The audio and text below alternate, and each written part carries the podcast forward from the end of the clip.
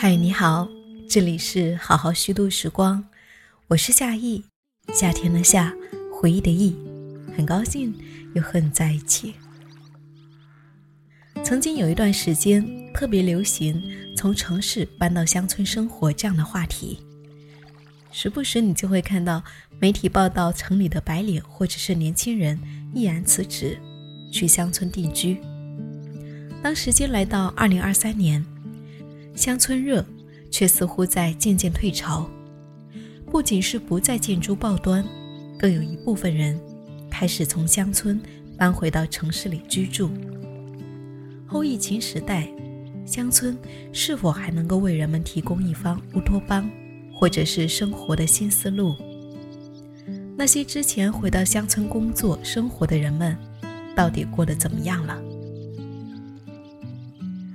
好好虚度时光，邀请了两年前采访过当时定居于乡村的三位朋友，来听听他们聊聊这两年的经历吧。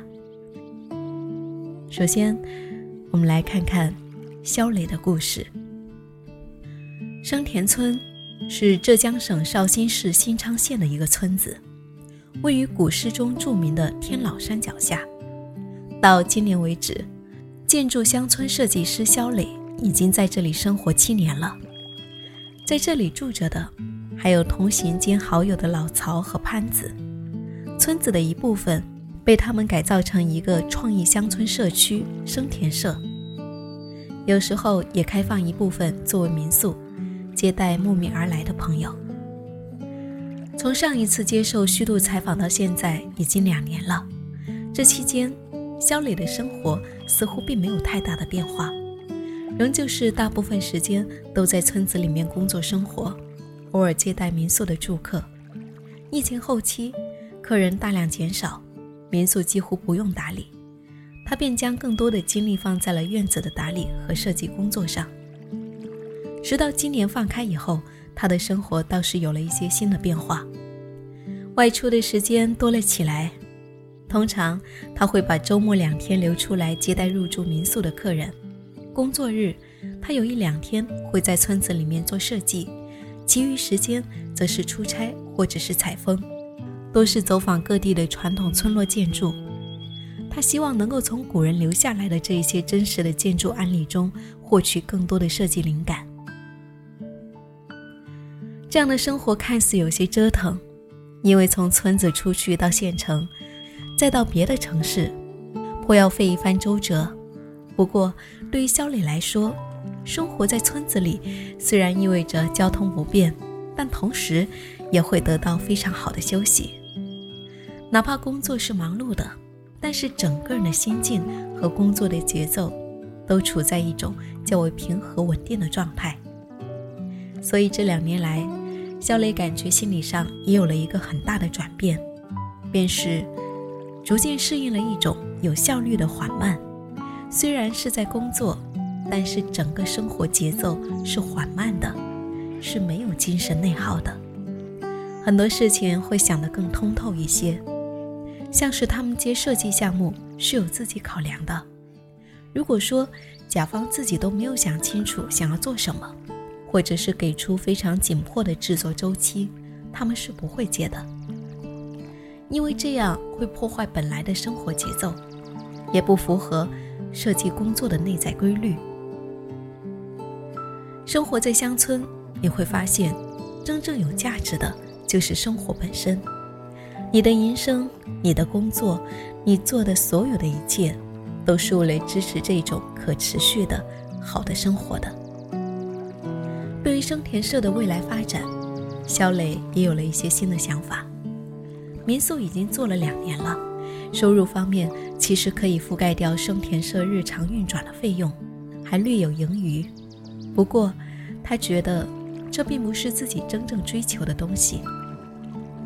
下半年开始，他计划尝试一种新的创作模式，做一本有关可持续乡村生活的 Life Zine，类似于一本电子杂志，可能是视频、文字和照片的组合，以诠释一种。属于中国人的现代性的新乡村生活美学。肖磊也希望借此探索出一种商业途径，做一些很自然的植入式宣传。他给自己两年的时间去实践。虽然住在乡村，但是肖磊对于眼下的社会形势都有密切关注，比如乡村热似乎退潮，又或者年轻人不好找工作的现状，他都有留意到。在他看来，全球经济放缓，势必会对每个国家或地区都有一些影响，像是他的设计项目也会受到一些波及。那么，现在的乡村到底还是不是一个理想的去处呢？肖磊认为，很重要的一点是，能够来到并留在乡村的人，本质上都是喜欢安静的人。他从乡村生活获得的一个很大的人生启迪，便是要活得像大自然的鸟。人其实是自由自在的，并不需要设定那么多的枷锁和藩篱。如果你是一只热带的鸟，你就生活在热带；如果你是一只北极的鸟，就生活在北极。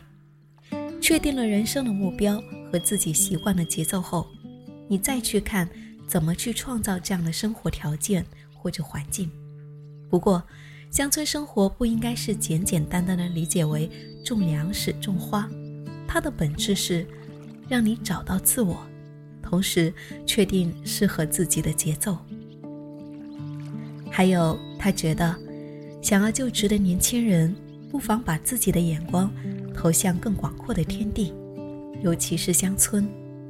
其实有很多有意思的东西可以做。中华文化本来就是基于农耕式的文明之上，这个文明中的美学是诞生于乡村和山野的，有很多可挖掘之处，可以做很多的事情。比如他和老曹在做的花园项目，中国是没有自己的现代花园设计的，所以大有挖掘的潜力。又比如说东方的茶。背后蕴藏着深厚的文化，也很适合在乡村做。肖磊观察到，中国拥有世界上最大的单一国家互联网销售市场，从产品的制作到设计包装，再到完成，完全可以脱离大城市进行生产。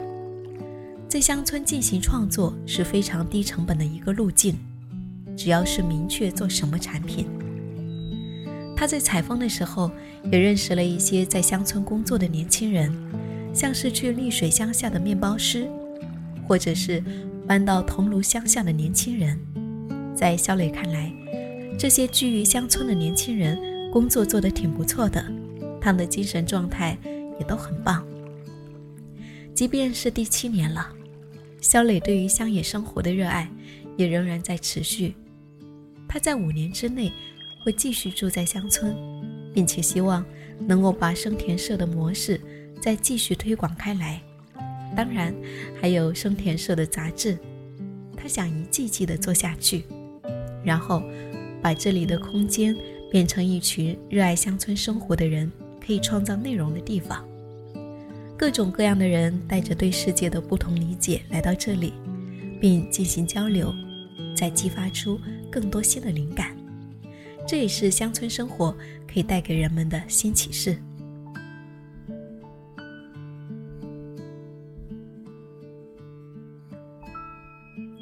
接下来要分享的是瑜伽师一觉和太太徐来的故事。瑜伽师一觉和太太徐来上一次接受虚度采访的时候，是带着两个孩子在上海崇明岛乡村生活的。两年后的今天。他们的生活也发生了一个大的改变，一家人由崇明搬回了一觉的老家晋江定居。决定回到晋江生活，完全是一个偶然事件。一觉和徐来原本计划于二零二二年二月二十二日出发，带着孩子们单车骑行，一路向西骑到西藏的冈仁波齐。为此，他们还推掉了在崇明租住的房子。把所有的物品都放在了一觉在崇明家附近搭起的蒙古包里。然而，出发没有多久，疫情就全面爆发了，行程无法按照原计划进行。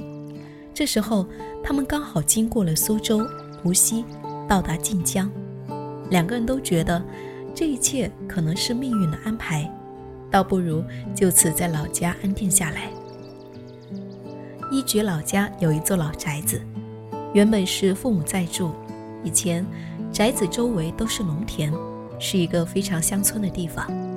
最近这几年，这一带扩建成了农贸市场，周围已经看不到农田了，逐渐变成是城乡结合部的感觉，甚至是越来越接近城市。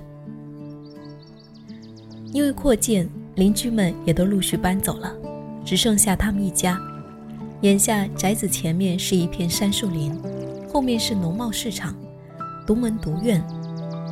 一绝夫妇和父母分别住在二楼和底层，彼此照顾又互不打扰。这种安静的生活和在崇明的乡村时，倒是有几分相似的。这期间，还发生过一件挺让人感动的事情。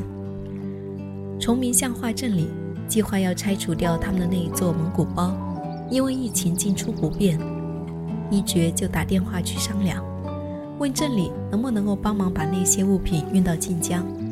结果很快就批了下来，镇里就派车把他们的物品都送到了晋江，解决了一个大的问题。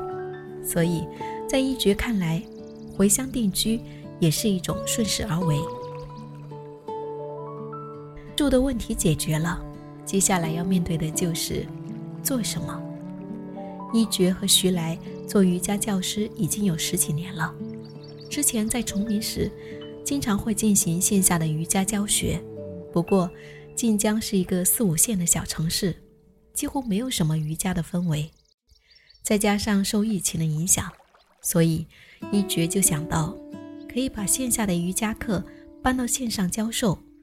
这也是他们最近一年多一直在做的事情。其实两个人决定在晋江定居，还有一个原因：儿子小普哥已经六岁了，到了要上小学的年龄。如果是在崇明的话，这还是一个很难解决的问题。在晋江的话，不仅是孩子的户口在这里，而且家附近的学校也很不错，上学问题也迎刃而解。所以，一觉和徐来现在的生活几乎都是围绕着瑜伽和孩子们来展开的。徐来的一天时间安排的很满，他每天早上五点左右就会起来，线上带领瑜伽早课，之后会给孩子们准备早饭，再送儿子去幼小衔接班，女儿送去托班。上午，他会在图书馆里面看一些与瑜伽、冥想以及身心成长有关的书。孩子们逐渐长大了，他也希望有时间能够多做一些自己喜欢的事情。午饭后，他会午休一会儿，下午一般是做一些课件，到四点左右接两个孩子放学，然后带他们外出户外活动，晚上还要陪他们学习。九点前把孩子交给一觉照顾，徐来会再去教授线上的瑜伽晚课。一觉每天的时间安排则相对固定，他建立了一个线上瑜伽共修小组，每天有三次共修的时间，早中晚的六点、十二点和二十点。尽管这些课程占用了他的不少时间，但是一觉感觉自己本来就是要练习的。这样做令他感觉很愉悦，也很享受。其他的时间，他会给徐来做副手，在照顾孩子以及打理家事的间隙，把自己近二十年的瑜伽实修和教学经验整理成了一套原创的瑜伽疗法。在一觉和徐来看来，虽然眼下在工作上两个人还在探索，但是目前的生活状态还是比较安定的。晋江是一个小城市，生活成本不高，做线上瑜伽课的收入能够平衡掉生活上的一些支出。而一觉和徐来平时也没有什么太大的支出，相比在崇明，因为不需要租房子，生活反而更加轻松了一些。这样对于孩子们的成长也很有利，他们到了该接受教育的年龄，需要一种稳定的生活。而且这种大家庭式的相处，能够给他们带来更多的滋养，所以两个人都觉得回乡的这个决定是正确的。徐来的心态也发生了很大的改变。二零一七年刚搬到崇明的时候，作为一个在城市里长大的女性，内心其实是很抗拒的。不像从小在农村里长大的一绝，很快就融入了当地的生活。他是花了很长时间才适应乡村的。然而这一次回到晋江，他很快就习惯并且喜欢上了这里。孩子们的适应能力更强。小普哥其实之前一直没有上过幼儿园或者是托班，是一个在大自然里长大的孩子。刚开始会对陌生环境感到害怕，但是徐来看到。他有在勇敢的适应，也适应得很快。他觉得前几年在乡村的居住，以及对孩子们的成长陪伴，还是很有成果的。孩子们的这一种与人的交流能力，以及适应环境的能力都很棒。所有的这些变化，在一觉看来，和他热爱并且研习了近二十年的瑜伽，是有一些内在关联的。他认为，万事万物。都是有一种振动频率，人也一样。就像是这些年的回归乡村潮，在他看来，就是这些人们潜意识里面知道，他们的生命成长已经进化到了要能够主动调整自己振动频率的时候了。与其在城市里面身心疲惫，还不如道法自然，借由回归乡村，正是错其锐。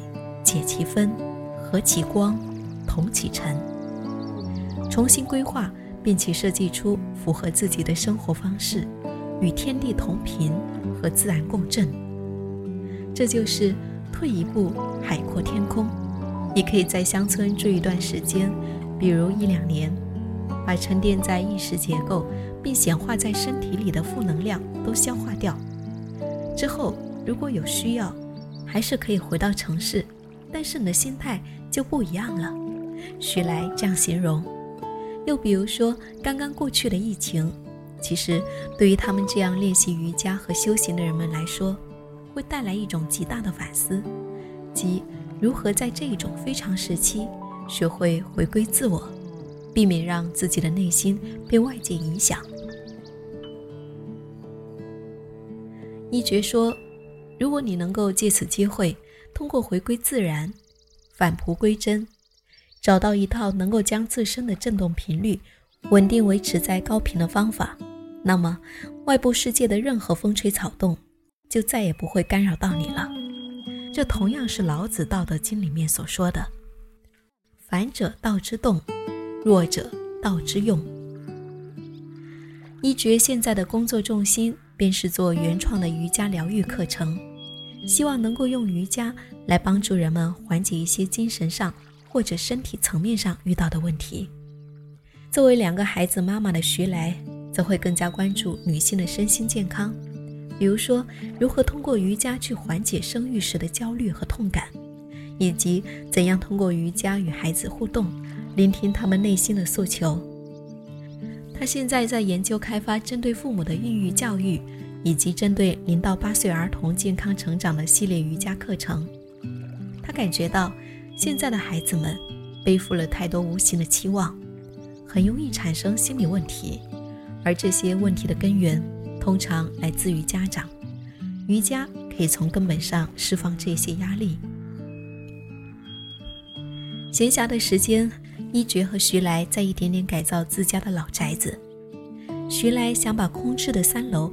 改造成瑜伽教室和画室，以后可以把瑜伽的理念分享给身边感兴趣的朋友。在他看来，外部的空间是内心世界的一种显化。当你的心里越来越清楚自己想要什么时，外部的世界便会越来越符合你想象的那种样子。